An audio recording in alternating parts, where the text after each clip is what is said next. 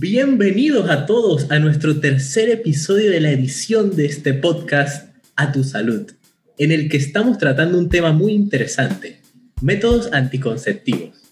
Hoy en especial vamos a hablar sobre los métodos de anticoncepción con progesterona. Empezaremos con el anticonceptivo oral.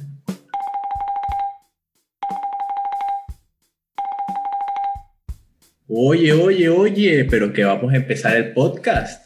Apaga esa alarma, por favor. Ay, sorry, sorry, es que ya es la hora de tomar mi anticonceptivo. Bueno, bueno, se perdona. En el episodio de hoy vamos a hablar de la píldora anticonceptiva. ¿Qué es? ¿Qué hace? ¿Para qué sirve? Bueno, en realidad la píldora anticonceptiva no es nada más que lo que se dice en su nombre, pues inhibe la ovulación y con esto evita la concepción, es decir, los embarazos. Y es ya lo que son las mismas hormonas que produce el ovario, pero en su versión más sintética y tiene diferentes usos y hay distintos tipos y puede ser solo de estágenos o estrógenos y así. O estrógenos y gestágenos también, pueden ser combinados. Por si acaso no te suena el nombre este que acaban de mencionar, de progestágenos, este principalmente se conoce comúnmente entre la gente como la mini píldora. Y esta mini píldora es la que lleva los progestágenos. Existen diferentes comercializaciones dependiendo de la composición del progestágeno. Existen, por ejemplo, los desogestrel, el levonorgestrel, la noretidrona y también incluso existe el dianogest. Vale, vale, vale. Todo eso está muy bien, pero ¿cómo se usan? Bueno, te explico un poquito.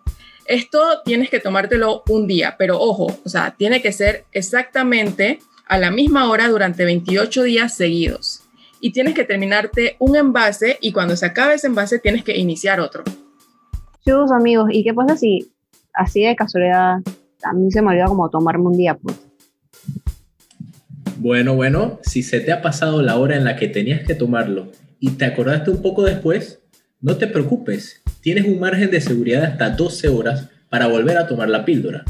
Pero si se te pasó tomártela y te acordaste al día siguiente, lo recomendable es que utilices método de barrera durante 7 días, que no se te olvide.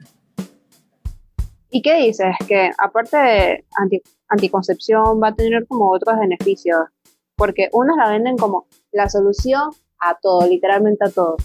Eh, ¿Esto es verdad? O sea, ¿los beneficios son, reales o es, es puro, no sé, cosas de la industria y del comercio?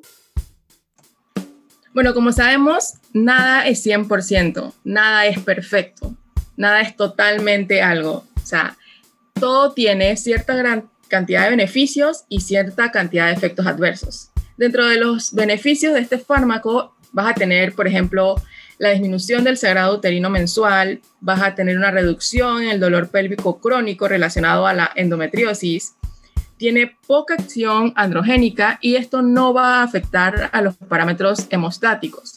Pero entre los efectos adversos también hay que contar pues que puede haber sangrado irregular, puede haber acné, cambios en el estado de ánimo, puede haber mastalgia, que es el dolor de las mamas, puede haber náuseas, incluso puede haber algunos quistes ováricos funcionales.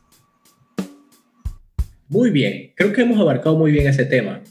Ahora, ¿qué les parece si entramos en otro, en los implantes subdérmicos?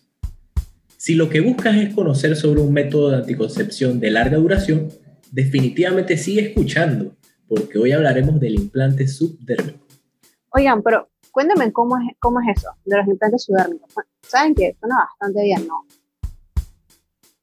Bueno, te voy a hablar un poquito sobre eso. Sabes que los implantes subdérmicos consisten básicamente en la implantación subcutánea en el brazo. Y este implante va a contener cápsulas de algo llamado polisiloxano. Y este contiene el levonorgestrel. Espera, entonces, eso es todo lo que voy a tener que hacer.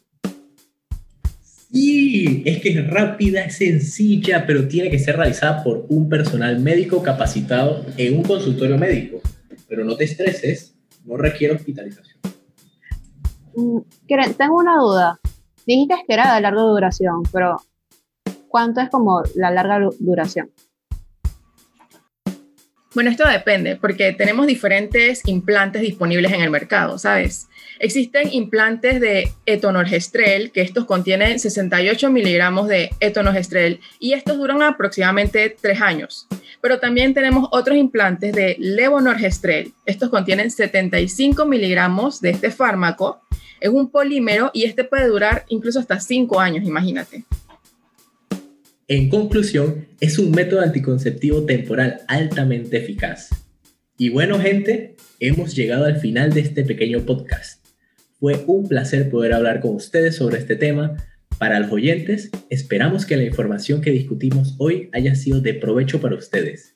Estén pendientes a nuestro próximo episodio.